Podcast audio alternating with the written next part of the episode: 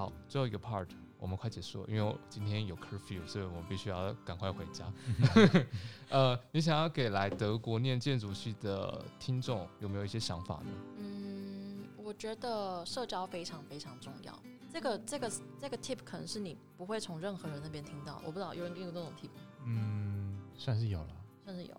好，因为因为我觉得这是台湾人比较可能，就是比如说你在台湾，人家问说哦我要读大学，那你有什么 tip？那大家肯定给你的 tip 都是比如说哦那你就是好好读书怎样怎样怎样。可是我会跟你说，就是读书真的没有社交重要，就是你读书要有一定的基础，就是你不可以成绩太差，可是不要钻牛角尖，就是一路读到死，不要不要就是一路读到黑这样，就是基本的社交技巧一定要保有。懂，对，然后要懂得是就是怎么跟人相处，因为这些 weak tie 它可能某一天会帮你找到工作啊，就是也不是说那么现实，只是它就是一个对很 通常好的工作通常都是别人介绍给你的。如果你自己从求职网站求的，通常都是很基层的工作，才需要在求职网站上面才找得到，对啊，对啊，都是这样子。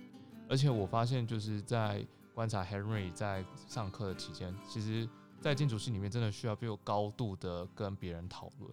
对我觉得就是跟别人合作是事干事半功倍，然后很多人因为建筑系，嗯，我不知道是不是我们大学才这样，可是有有一点点像这样的风气是，我们讲到考试的时候，然后就会有很多人就是不愿意分享任何的资源，对哦，德国也会吗？嗯哦，是哦，对啊，我觉得我蛮不喜欢这种这种风气，所以就是我们就会到了大三就变两个极端，一一个极端就是他去 share 所有东西，嗯然，后另外极端就是他 share 他什么东西都不跟你 share。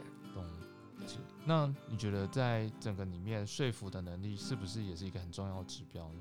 就是在讨论的时候，你要嗯练习。应该说你要知道你的价值是什么，就是你这个设计的背后的原因。那如果说你都没有原因，那当然就没办法说服。嗯，因为有时候在讨论的时候会发现自己可能德文没有到这么好，然后有时候在跟德国人讨论的时候，常常就会虽然你的点子很好，但最后可能他们还是会采用他们自己的，嗯，我觉得不一定。不一定嘛。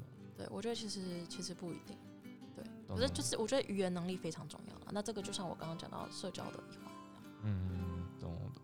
好了，那就希望未来想要来德国念建筑系，我相信不管去哪个大学念，都跟阿贝特哈就是会有经历一样的感想跟想法 struggle，对对 struggle 出现。